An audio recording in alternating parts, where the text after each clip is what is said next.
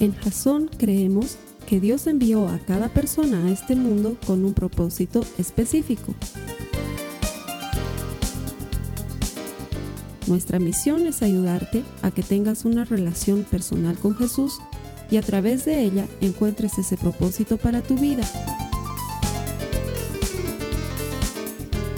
Queremos ayudarte a alcanzar ese propósito.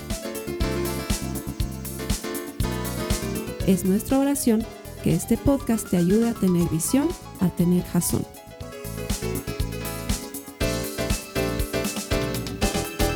Bienvenido otra semana a nuestro servicio aquí en Jazón.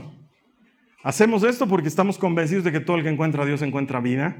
Nuestro deseo, nuestra oración y nuestra fe está puesta en que vas a encontrar vida a partir de la eterna palabra del Señor. Él tiene un mensaje especial para ti hoy. De hecho, esta serie es muy especial. Está concebida de una manera muy diferente. Está pensada para ayudarte a pasar por situaciones difíciles. Quizás sea este el momento en que lo estás necesitando más. Dios es especialista en llegar justo a tiempo. Así que bienvenido a Jasón. Sé que Dios te va a hablar hoy por medio de su palabra. A las personas que me acompañan aquí semanalmente, gracias por estar aquí. Eh, elegir honrar a Dios en medio de tu día a día es de las cosas más importantes que podemos hacer. Cuando tú eliges honrar a Dios, estás entrando dentro de una categoría especial porque la Biblia promete que Dios honra a los que le honran. Y entonces te haces acreedor a que el Señor, en su infinita bondad y en su poderosa mano, encuentre la manera de honrarte. Adicionalmente, el Señor dice que recompensa a los que le buscan. Y ese eres tú. Si no, no estarías aquí especialmente hoy, que es un día diferente para venir a la iglesia. Así que gracias por estar aquí con nosotros y vamos a comenzar esta serie. Se llama Diferente y vamos a hacer un estudio sobre la primera carta de Pedro y definitivamente va a ser diferente como su nombre lo indica porque Pedro es, han debido escucharme hablar mucho sobre Pablo. Casi todo es Pablo porque para mí Pablo es es el, personaje que más admiro en, el Nuevo Testamento, obviamente después de Jesús. Entonces, siempre enseño mucho sobre Pablo y además que se ha escrito dos tercios del Nuevo Testamento, entonces hay hartísimo material para enseñar sobre Pablo. En cambio, Pedro ha escrito dos cartitas, solo dos. Ahí está el aporte de Pedro, ¿no? Está Pablo y Pedro. Ahí está su aporte. Pero cuando lees Pedro, te das cuenta que en dos cartas revolucionó la mentalidad del cristiano de la época. No sé con qué Pedro te hayas quedado tú.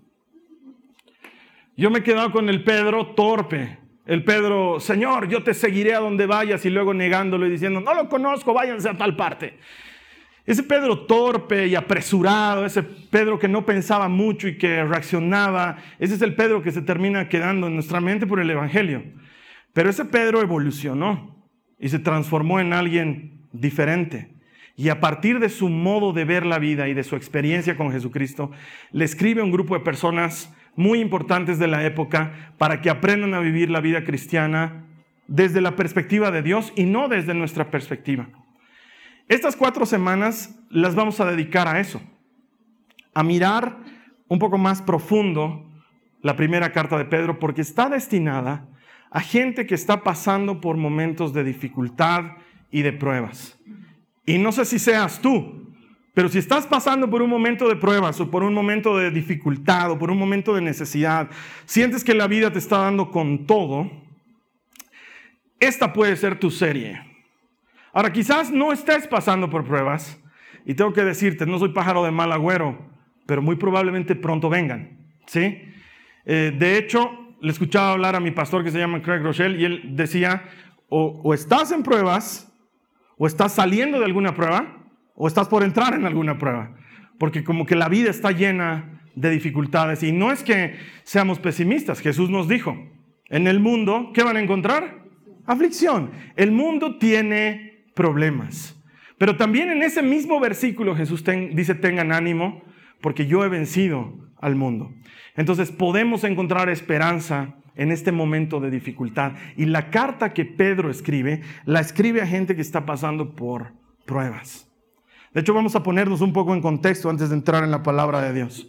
Este Pedro impulsivo y negador, este que le cortó la oreja al, al, siervo del sumo sacerdote, este Pedro que estaba diciéndole a Jesús noche antes de que muera, Señor, yo moriría contigo, yo daría mi vida por ti. Este mismo Pedro luego termina triste y según él, echado por fuera, él siente que ya no merece estar con Cristo por haberlo negado tres veces. Debes recordar ese pasaje en el que le preguntan, tú, tú eres nazareno, se te nota por, o tú eres galileo, se te nota por tu forma de hablar, y él dice, no, pues cuando, pues yo no soy galileo, ¿no? Y, se hace pasar por, por oriundo de otro lugar, ¿no? Y luego viene otra mujer y le dice, yo te vi andando con Jesús, y él le dice, mujer, estás hablando mentiras, y luego viene un hombre y le dice, sí, andabas con ellos, y entonces ahí la Biblia dice que con maldición los manda a cierta parte y les dice, váyanse a tal y métanse su, porque yo no conozco a Jesús, y en ese momento, el gallo canta tres veces. Y la Biblia dice en Lucas que Jesús mira a Pedro en ese momento, porque estaban juntos en ese lugar, en el patio del, del, sumo sacerdote. Y Pedro lo mira y Jesús lo mira. Y Pedro se pone a llorar, se echa a llorar, sale fuera, está desconsolado. No va a ver cómo muere Jesús, por lo menos no lo registra la escritura se entera que Jesús ya ha muerto y viene una mujer, María Magdalena, y dice, he ido al sepulcro y está vacío. Y él no sale de su asombro y va corriendo al lugar y encuentra que Jesús no estaba ahí, solamente estaban sus lienzos, las cosas con las que le habían envuelto. Y Pedro siente que ya no merece al maestro.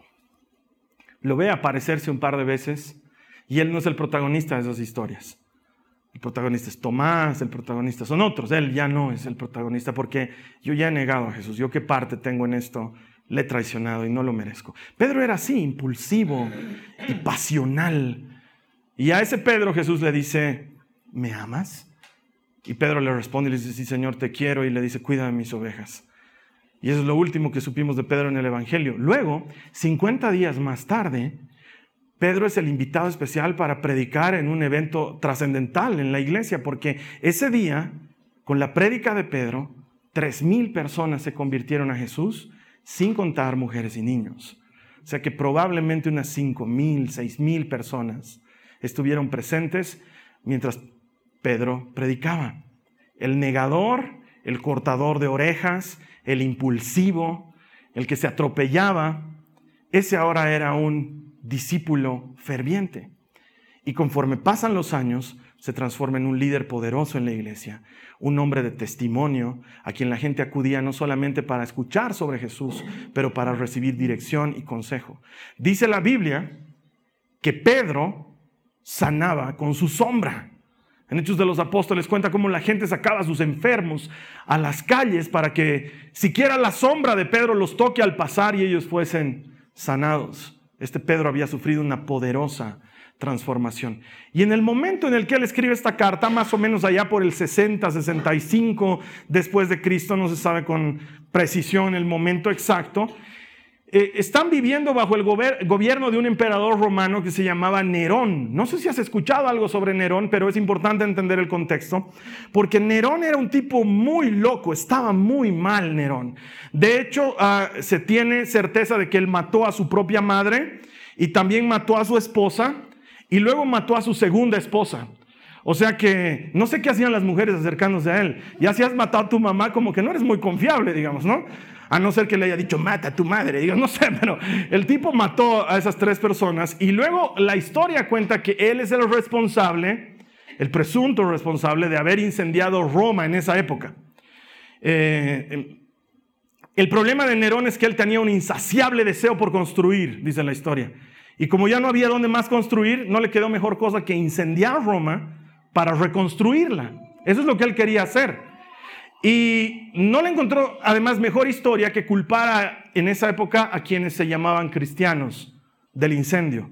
Y a raíz de ese incendio y de lo que hizo Nerón y de cómo culpó a los cristianos, los cristianos estaban sufriendo una aguda persecución en ese momento. Dice que Nerón eh, degollaba animales y le ponía a los cristianos encima las pieles y las carnes de estos animales y los encerraba en jaulas donde metía perros. Y entonces los perros, al sentir el olor a la sangre, atacaban a los cristianos y se los comían mientras estaban vivos, mientras él estaba sentado en su trono tomando vino y observando lo que sucedía en la jaula. Eso es lo que hacía Nerón. Dice que organizaba grandes fiestas en la noche y tomaba a los cristianos que habían traído como prisioneros y los cubrían en cera y los amarraban a los árboles y les encendían fuego. Y esos eran, esas eran las luminarias de la fiesta. Y mientras esta gente se quemaba y gritaba, Nerón estaba celebrando fiestas con los romanos alrededor de, de ese fuego que él mismo había encendido. Entonces este tipo estaba loco. Y a esa gente, a ese grupo de cristianos, es a quienes Pedro les escribe. Probablemente tenían un tío o un hermano que había muerto en una hoguera, o tenían un papá o un hijo que había muerto devorado por los perros, y estaban viviendo una dura persecución por el hecho de haber reconocido a Cristo. La mayor parte de los destinatarios de esta carta es gente que vivía en el imperio romano en distintos lugares, en distintas ciudades de Roma, y que escapaban precisamente para no caer en manos del imperio y no ser muertos de esta terrible manera. Y a esta gente es a quienes Pedro les va a escribir. O sea, no es gente que estaba pasando porque se me pinchó la llanta de mi auto, o gente con, que estaba pasando por mi vecino de arriba hace mucha bulla, sino gente que estaba pasando por problemas muy duros. ¿Y por qué es importante entender este contexto? Porque así te vas a dar cuenta el calibre de problema que tenían estas personas y el calibre de solución que Pedro les da por medio de sus palabras. Este Pedro que era considerado un iletrado, un pescador, un hombre que no conocía de las escrituras, en su primera carta habla de cosas muy profundas como el llamamiento de Cristo, la sangre de Cristo, la justificación de los pecados y se nota que ha sido transformado y ahí es cuando comienza su carta. Si me quieres acompañar, esto está en primera de Pedro en el capítulo 1, en el verso 1, donde Pedro se identifica y dice, yo Pedro, apóstol de Jesucristo, escribo esta carta a los elegidos por Dios que viven como extranjeros en la provincia de Ponto, Galacia, Capadocia, Asia y Bitinia. Esta primera palabra que vamos a extraer y que nos va a servir de entrada al mundo de la primera carta de Pedro, es esta palabra que ahí se traduce como extranjeros. Literalmente es una palabra griega que se pronuncia parepídemos y que quiere decir peregrinos o exiliados, literalmente gente que no pertenece a ese lugar. Pero Pedro no se está refiriendo a judíos que están viviendo exiliados en algún lugar de Roma, o gente de Roma que ha escapado de Roma y está viviendo en otro lugar. Se está refiriendo a gente que no pertenece a este mundo. Si pudiéramos ponerle un título central a la carta de Pedro, debería llamarse algo así como no pertenecemos a este mundo. A esa gente es a quienes Pedro les está escribiendo, porque lo primero que necesita, y por eso en su primer versículo ya los llama extranjeros, lo primero que él necesita es que tú y yo entendamos que este mundo no es nuestro hogar. Algunos nos sentimos muy cómodos en este mundo, y no quiero que te sientas incómodo, solo quiero que entiendas que nosotros estamos en este mundo de pasada. Este no es nuestro lugar definitivo.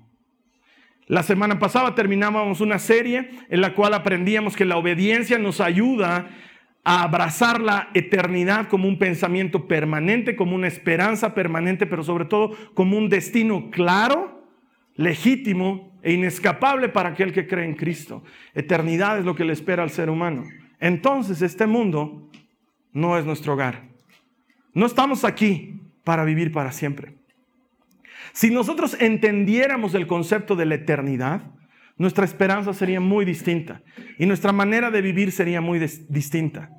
Porque no somos ciudadanos de este, de este mundo, sino que nuestra ciudadanía es celestial, nuestras costumbres son diferentes y nuestros valores son diferentes. Y nuestra manera de actuar debería ser diferente. Nuestra manera de responder ante las circunstancias debería ser distinta. ¿Por qué? Porque no somos lugareños. La gente de aquí responde golpe con golpe. La gente de aquí responde insulto con insulto. La gente de aquí responde vendetta con vendetta, pero nosotros no somos de aquí, somos de otro lugar y nosotros tenemos otros estándares y tenemos otro gobierno y vivimos bajo otro rey. Si entiendes eso desde el inicio, tu mentalidad y tu enfoque va a ser muy diferente al momento de pasar por pruebas y por necesidades al momento de buscar superarte como persona, al momento de querer hacer familia, al momento de pretender eh, iniciar un negocio, irte a vivir a otro lado, eh, hacerte un tratamiento médico o lo que fuera. ¿Por qué? Porque no eres de este mundo. Es lo primero que necesitamos entender, que no hemos sido diseñados por Jesús para permanecer y pertenecer a este mundo, que la idea de Él es muy diferente. Y como somos diferentes, los cristianos deberíamos reaccionar diferentes ante las dificultades, deberíamos ser diferentes ante las pruebas. A nadie le gusta pasar por una prueba. Es feo y duele. Y los cristianos vivimos preguntándonos por qué Dios permite esto. Una de las preguntas más frecuentes que me toca escuchar como pastor es ¿por qué Dios permite que esté pasando por esto? ¿Por qué Dios aún no me ha sanado esta enfermedad? ¿Por qué sigo viviendo enfrentado con tales y cuales personas? He orado, he venido a la iglesia, he dado mis ofrendas, he hecho todo lo que hay que hacer y sigue pasando lo contrario, sigo sufriendo. ¿Por qué Dios lo permite? Y esa es la respuesta del que pasa por pruebas cuando no conoce a Dios. El que no conoce a Dios debería preguntarse eso. ¿Qué clase de Dios permite esto? Y entonces podríamos decirle, bueno, pues no conoces a Dios, entonces no entiendes el asunto. El tema es que la gente que conoce a Dios pasa por dificultades y no entiende que las dificultades ponen a prueba nuestra fe que Dios utiliza las dificultades para robustecer el único nexo que tenemos con Dios, lo único que lo asombra, lo único que demanda del hombre, que es la fe.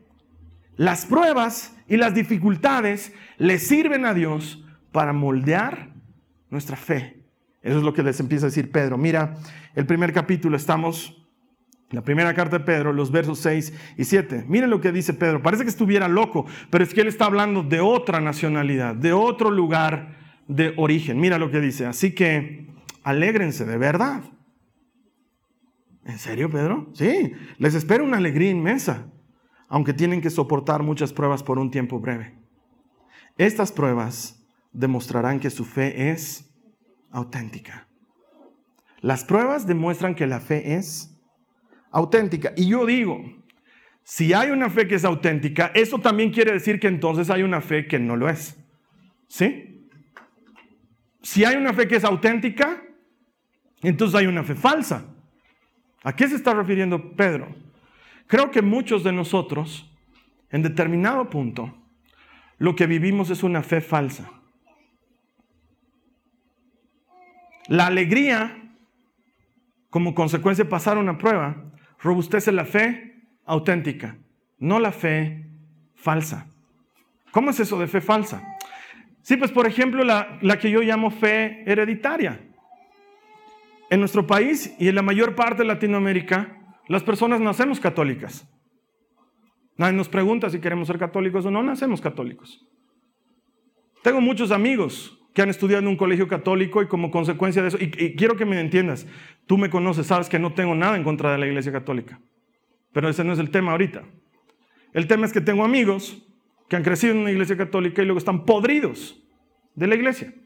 Y dicen, durante 14 años de mi vida me han llevado a misa todos los días, déjense de fregar, ya no quiero ir a nada que tenga que ver con religión.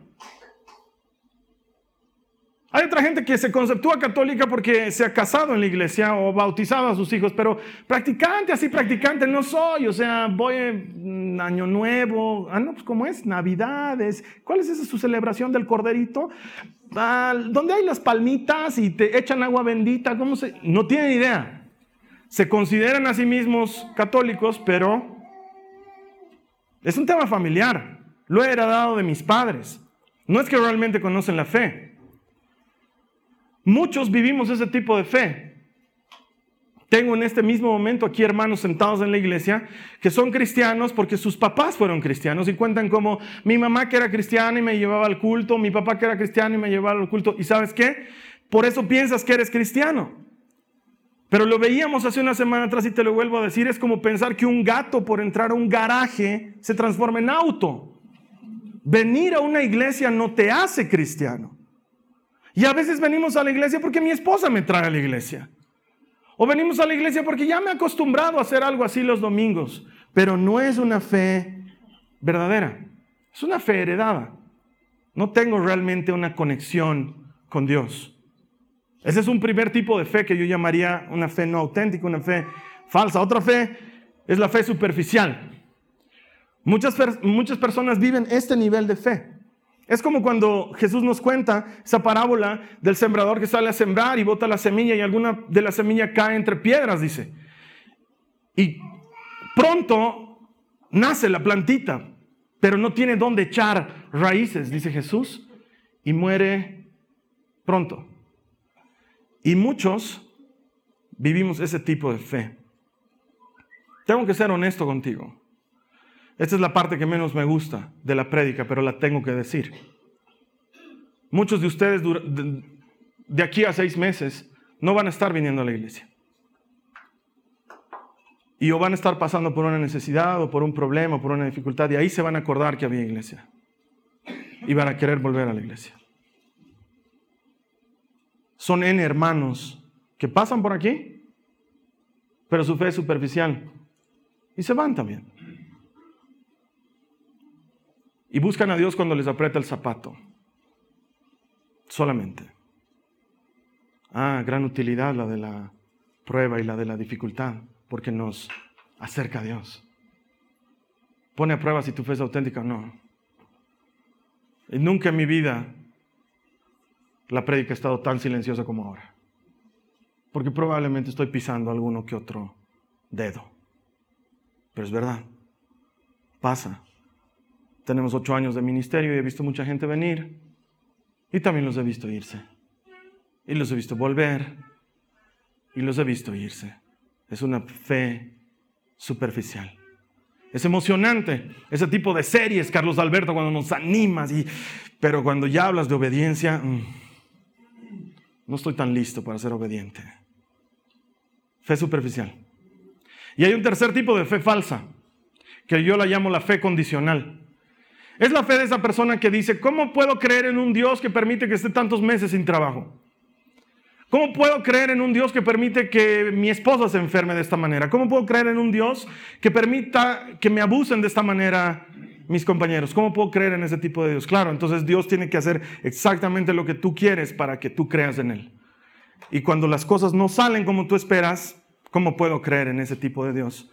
Y nos hemos modelado una idea de Dios que es como un mozo interestelar que tiene su, trapito aquí en el brazo y está vestido de chaleco y corbata de gato y tiene que estar a nuestra orden, ¿no? Entonces si digo, Señor, necesito un trabajo, entonces él tiene que decir, sale un trabajo con mucha mayonesa.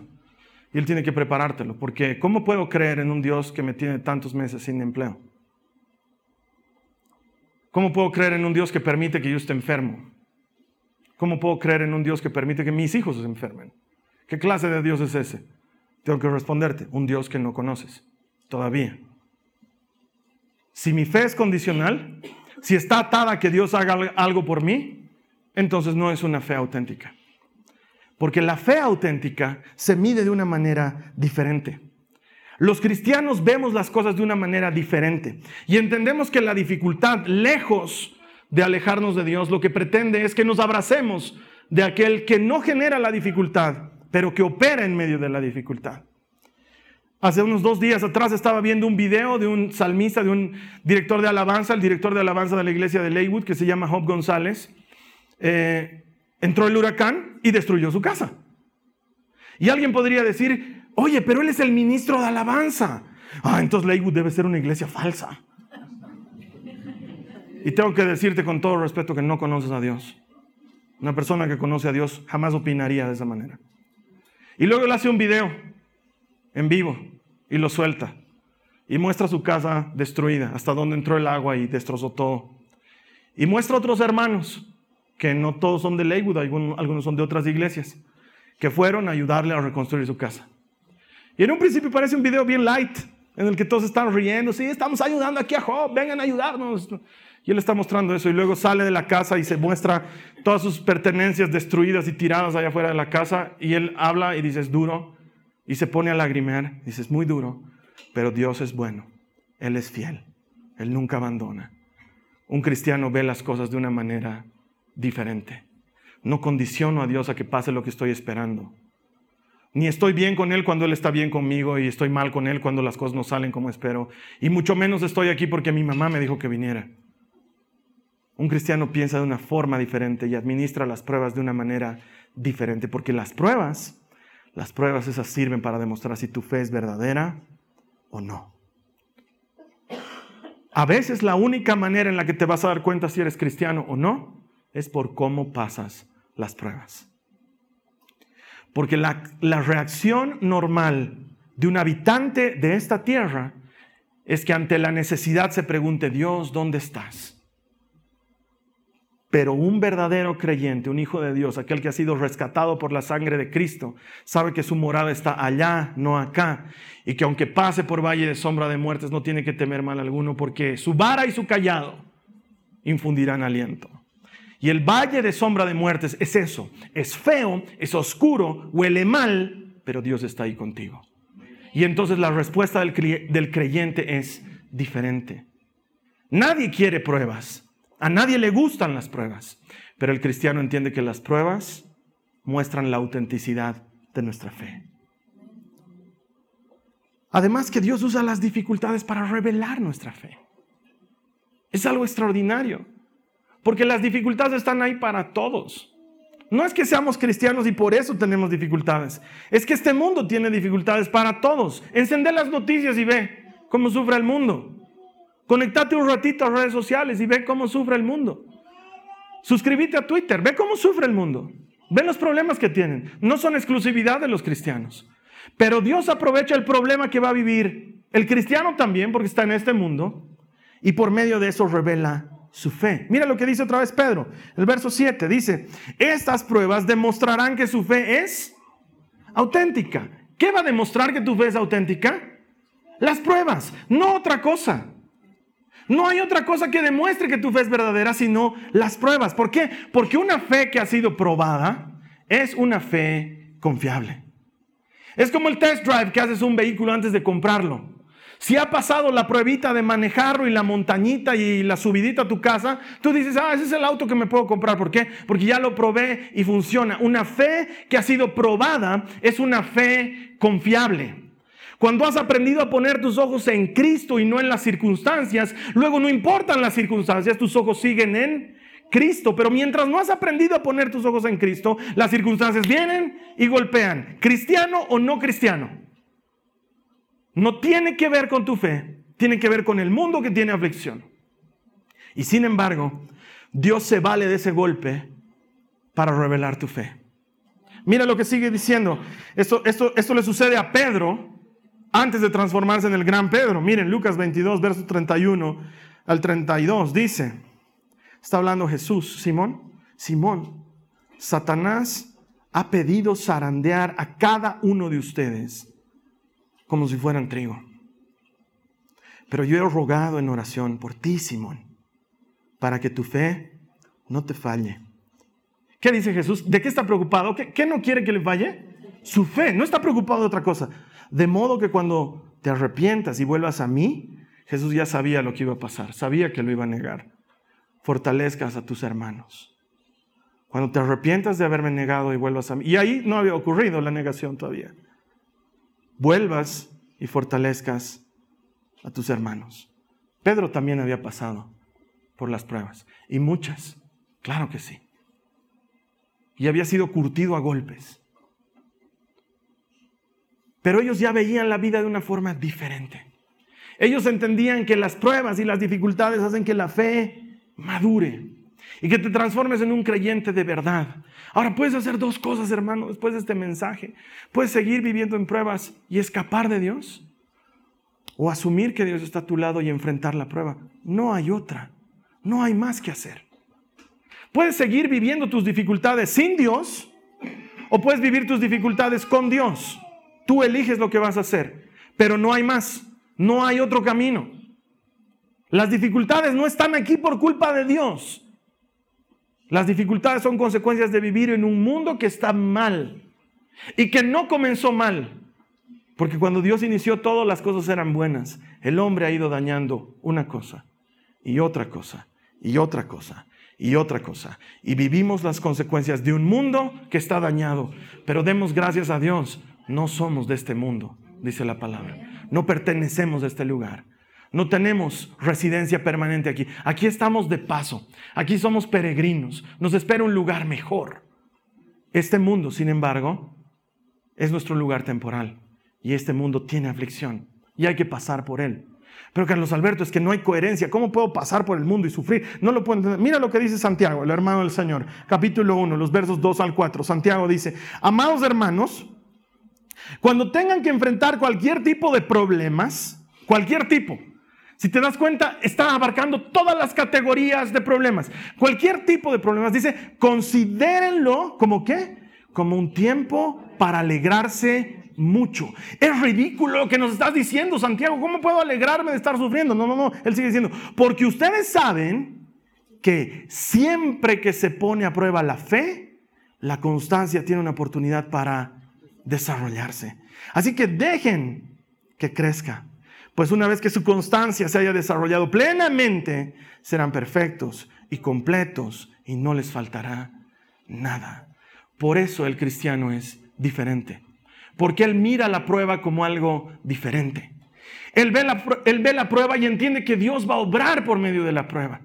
Él ve la prueba y sabe que su Dios no va a permitir que muera en medio de la prueba, sino que va a utilizar la prueba para sacarlo robustecido, porque la prueba es para eso para que te alegres, porque luego vas a estar completo. Y entonces te das cuenta que no eres igual que las demás personas. Y ahí también tengo el testimonio de literalmente cientos de hermanos que vienen y me dicen, la gente no entiende cómo estoy pasando por un momento de tanto dolor y estoy bien. Y me dicen, te veo pasar por problemas y estás bien. Y yo les digo, bueno, es que el Señor me está sosteniendo. No lo entienden. Por eso somos diferentes.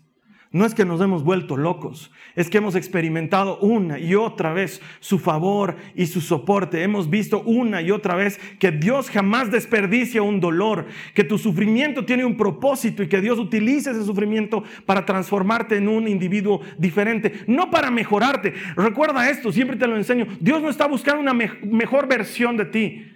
Dios te está haciendo nacer de nuevo. Estás pasando por un proceso de reconstrucción y estás transformándote en una nueva criatura. Y mientras el resto de las personas que habitan este mundo se dejarían caer con un golpe, los cristianos sabemos que ese golpe va a producir fortaleza. Y nos volvemos a poner de pie no porque tenemos fuerzas, sino porque Dios es fuerte en nosotros. Las pruebas sirven para revelar tu fe, para que entiendas en quién crees. Pero lo más hermoso de una dificultad porque sí hay algo hermoso. Las dificultades te acercan a Dios. No sé cómo lo hayas vivido tú. Dudo que haya una persona en este lugar, conectada en este momento, que no haya vivido una dificultad. Pero si de algo tengo memoria de las muchas dificultades que vivo y he vivido, es que me ayuda a pegarme más al Dios que todo lo sana, al Dios que da fuerzas en medio de la tormenta, al Dios que no abandona. Pedro sigue hablando en el verso 8 y dice, ustedes aman a Jesucristo. Les está hablando a esta gente probada, a esta gente en dificultad. Ustedes, ustedes aman a Jesucristo a pesar de que nunca lo han visto.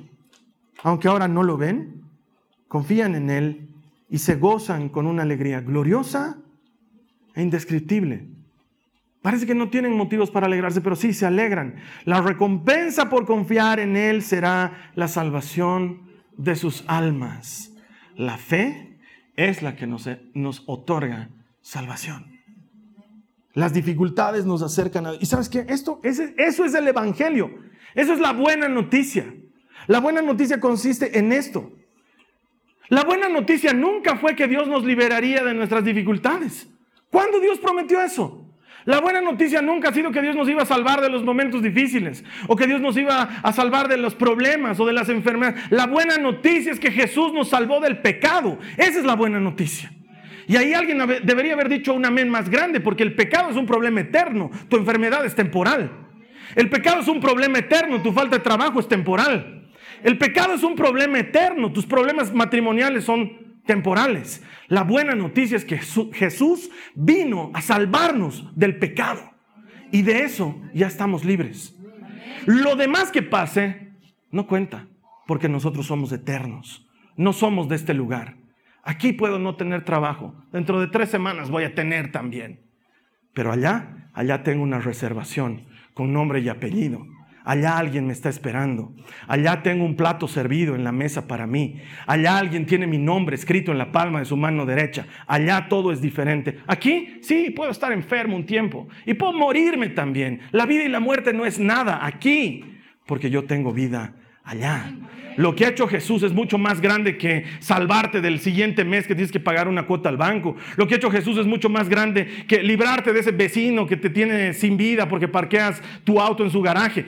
Lo que ha hecho Jesús es mucho más grande que eso porque sabes qué? El garaje va a pasar, el vecino va a pasar, pero Dios vive para siempre. Y ahí es donde tú y yo tenemos una morada celestial. Las pruebas sirven para que nos demos cuenta de que este mundo es poco comparado con lo que nos espera arriba. Y entonces Pedro dice, alégrense es bueno pasar por pruebas, porque entonces están siendo perfeccionados. Y no sé cómo habrás sido perfeccionado tú, pero yo no soy el mismo que era antes de mis pruebas.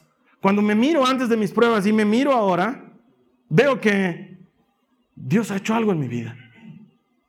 Cuando miro cómo estaba antes de ser probado y miro cómo estoy ahora, veo que nos hemos conectado a un nivel diferente. Veo que mi confianza ha crecido.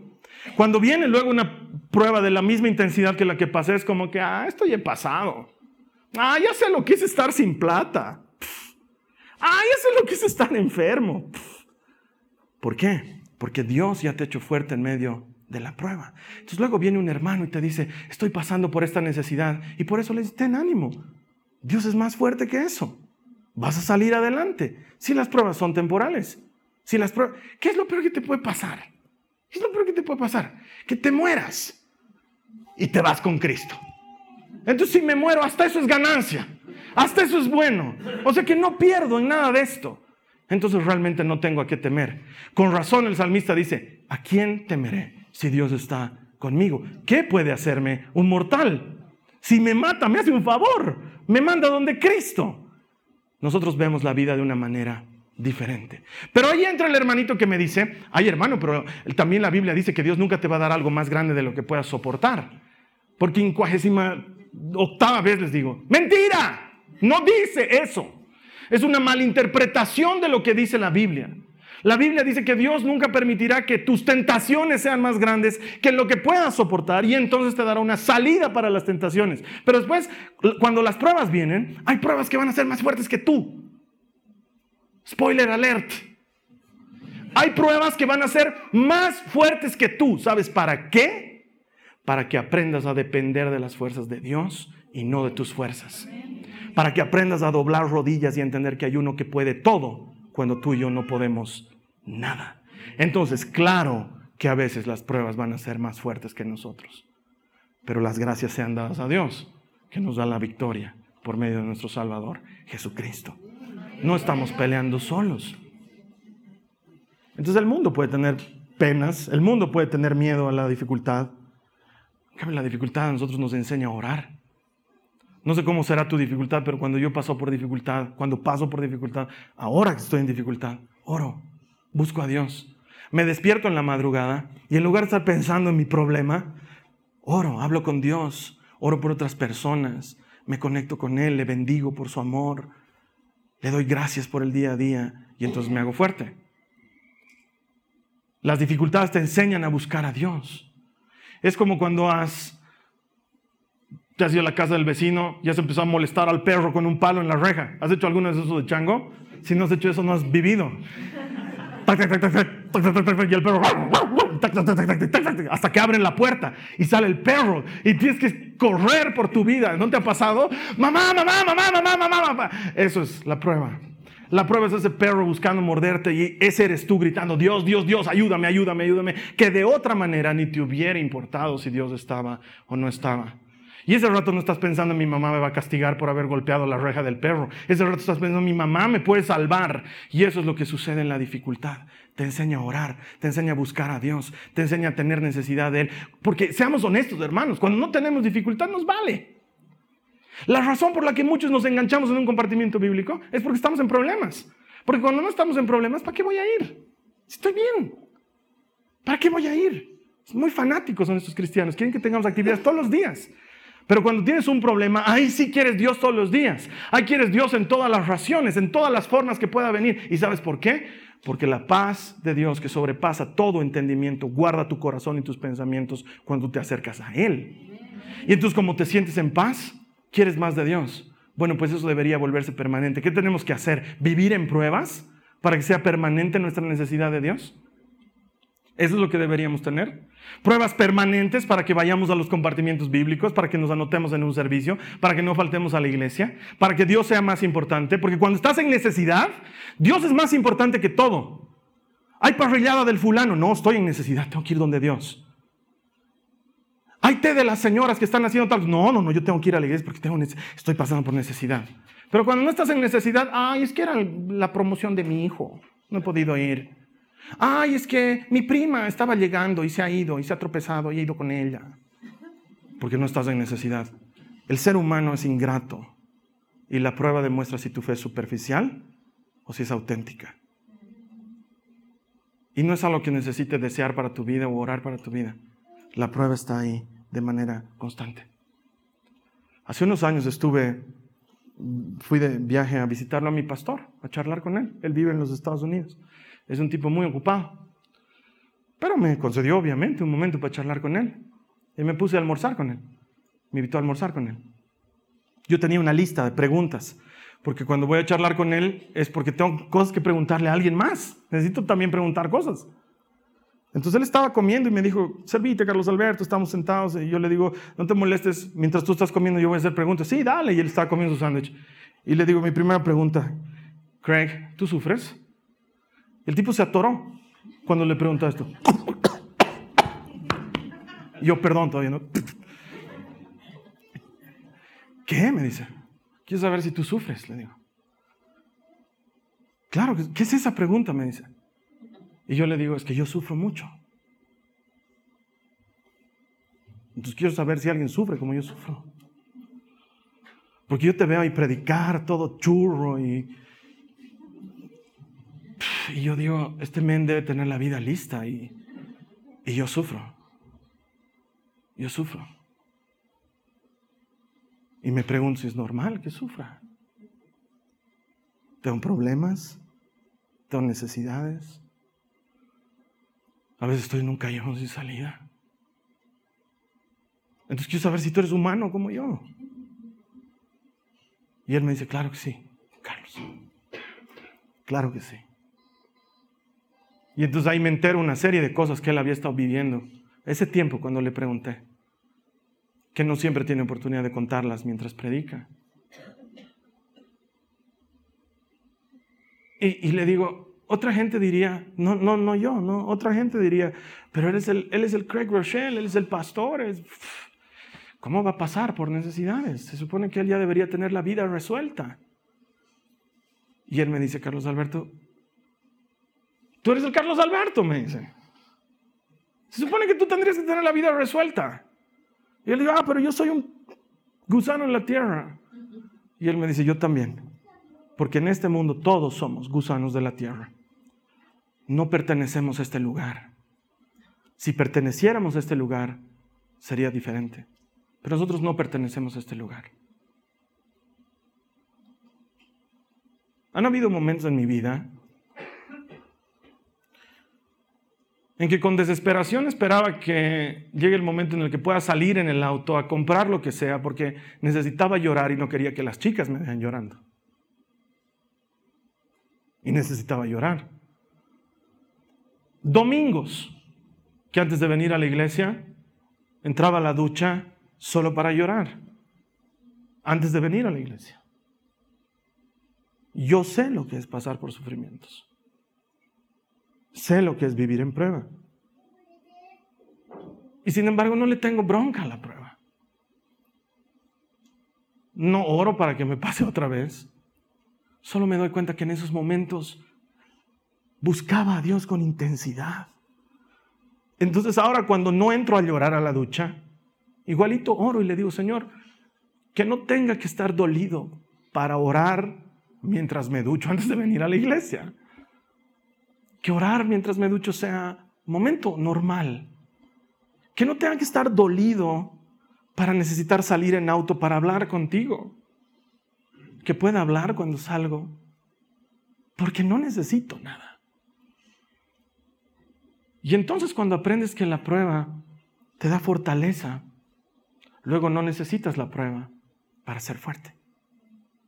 Ya has aprendido a ser fuerte. Y por eso eres diferente. Un cristiano enfrenta los problemas de una forma diferente. No hay nada más feo ni penoso que ver a un cristiano quejándose, lloriqueando de la vida. Con razón, Santiago, Pedro dicen, alégrense por la prueba. Está haciendo que ustedes sean mejores cristianos. Está mostrando el calibre de su fe. Entonces ahora, cuando tú estés pasando por una necesidad, cuando estés pasando por un problema, acordate de esto. Acordate de que tu problema está en manos de Dios, de que no perteneces a este mundo, que aquí estamos de paso, que ese problema también va a pasar, pero tu fe, tu fe eso no va a pasar, eso va a permanecer y la vas a necesitar. Entonces aprovecha de robustecerla y mira la necesidad con ojos diferentes. Y aprende a orar por los que te odian. Y aprende a amar a los que te maltratan y a bendecir a los que quieren tu mal y a caminar tranquilo, aunque tengas el peso del sistema financiero sobre tu cuello, porque tu Dios está contigo. Y pocas personas pueden decir que tienen esa ventaja. Y cuando entiendes eso, luego te das cuenta que la prueba es buena y nunca había sido mala. Que Dios transforma lo que el enemigo, porque eso es lo que nos dice, esta carta. El enemigo está buscando ocasión contra ustedes. Jesús dice, Satanás ha orado para sacudirte, Pedro, como si fueras trigo, te quiere sacudir. Ni por un minuto pienses que el enemigo a ti no te mira. Esa es la peor estrategia del enemigo, que piensas que Él no existe. No existe. El hecho de que no hablemos de Él no significa que no existe. No hablamos de Él porque es un pobre animal que se busca su iglesia para que hablen de Él. Aquí no hablamos de Él, pero obviamente existe. Ni por un momento pienses que Él no está detrás de ti buscando que tropieces. Claro que está. Pero Jesús ha orado porque nuestra fe se mantenga firme. Y entonces en medio de la dificultad, tu fe se fortalece. Vamos a cerrar nuestros ojos. Déjame orar por ti. Pero ahora vamos a hacer algo diferente. Todas las personas que están conectadas, necesito que hagamos exactamente lo mismo. Cerra tus ojos, no me mires. Solo cerrar tus ojos. Y si estás pasando por prueba y dificultad, no si no, si no estás, porque si no estás pasando, no. Uno no tiene que pasar por prueba para que esto funcione. Pero si estás pasando por una prueba, por una dificultad, yo te voy a pedir que con tus ojos cerrados y con fe levantes tu mano, porque voy a orar por tu prueba y voy a orar por tu necesidad. Solo si estás pasando por porque si no estás pasando por prueba, me vas a ayudar a orar por alguien más. Pero si estás pasando por prueba, levanta tu mano en un acto de fe y no mires a nadie más porque cada quien tiene derecho de levantar su mano. Señor, mira estas manos levantadas. Yo no sé cuántas cosas les ha quitado el enemigo. Yo no sé cuántas cosas han perdido por tomar decisiones tontas. Yo no sé cuántas personas están heridas por una enfermedad.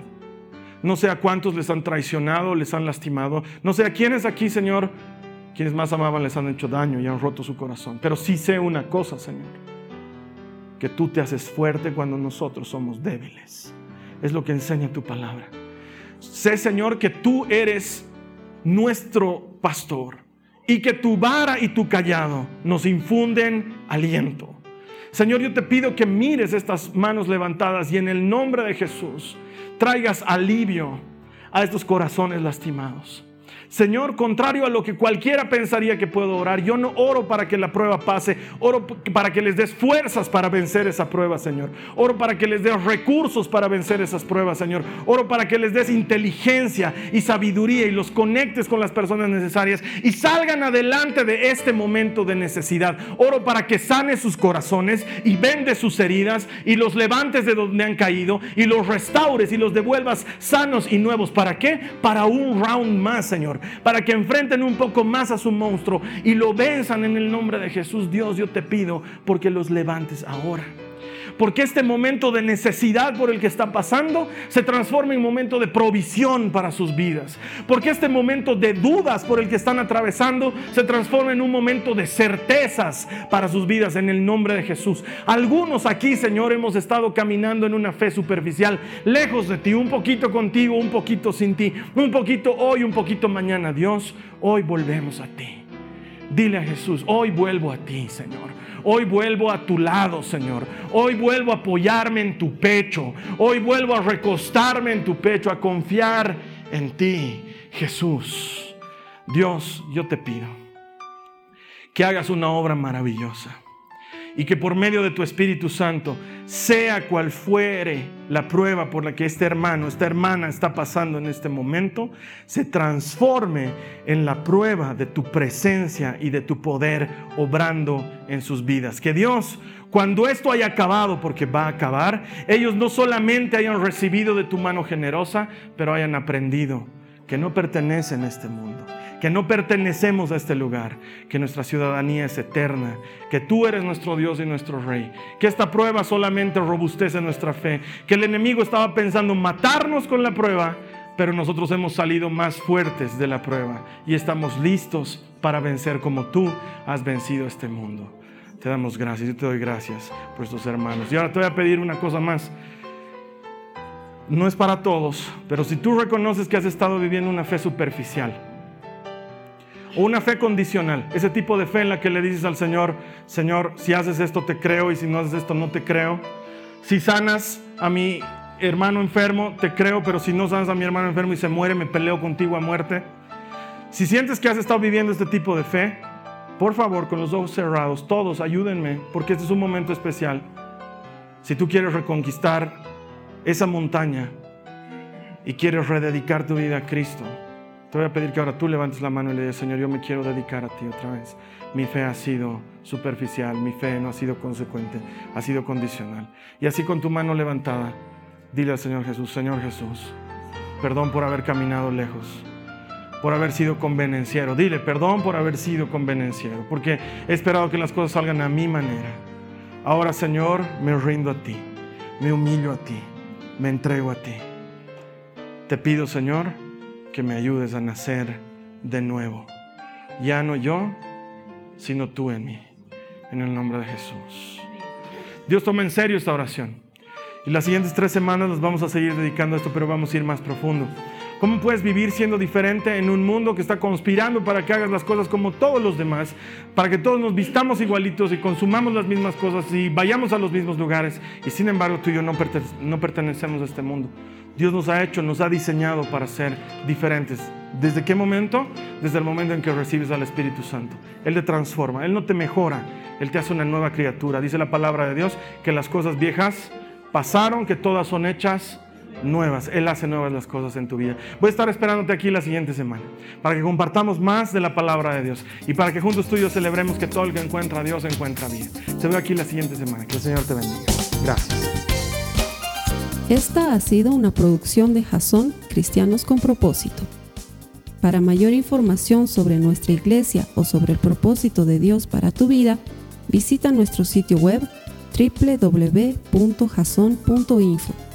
Allí encontrarás muchos recursos para animarte en tu relación con Dios, enseñanzas, nuestro blog, prédicas y mucho más. Te lo deletreamos www.jazon.info on.info. También puedes visitarnos en nuestro sitio en Facebook www.facebook.com barra Que Dios te bendiga abundantemente. Muchas gracias.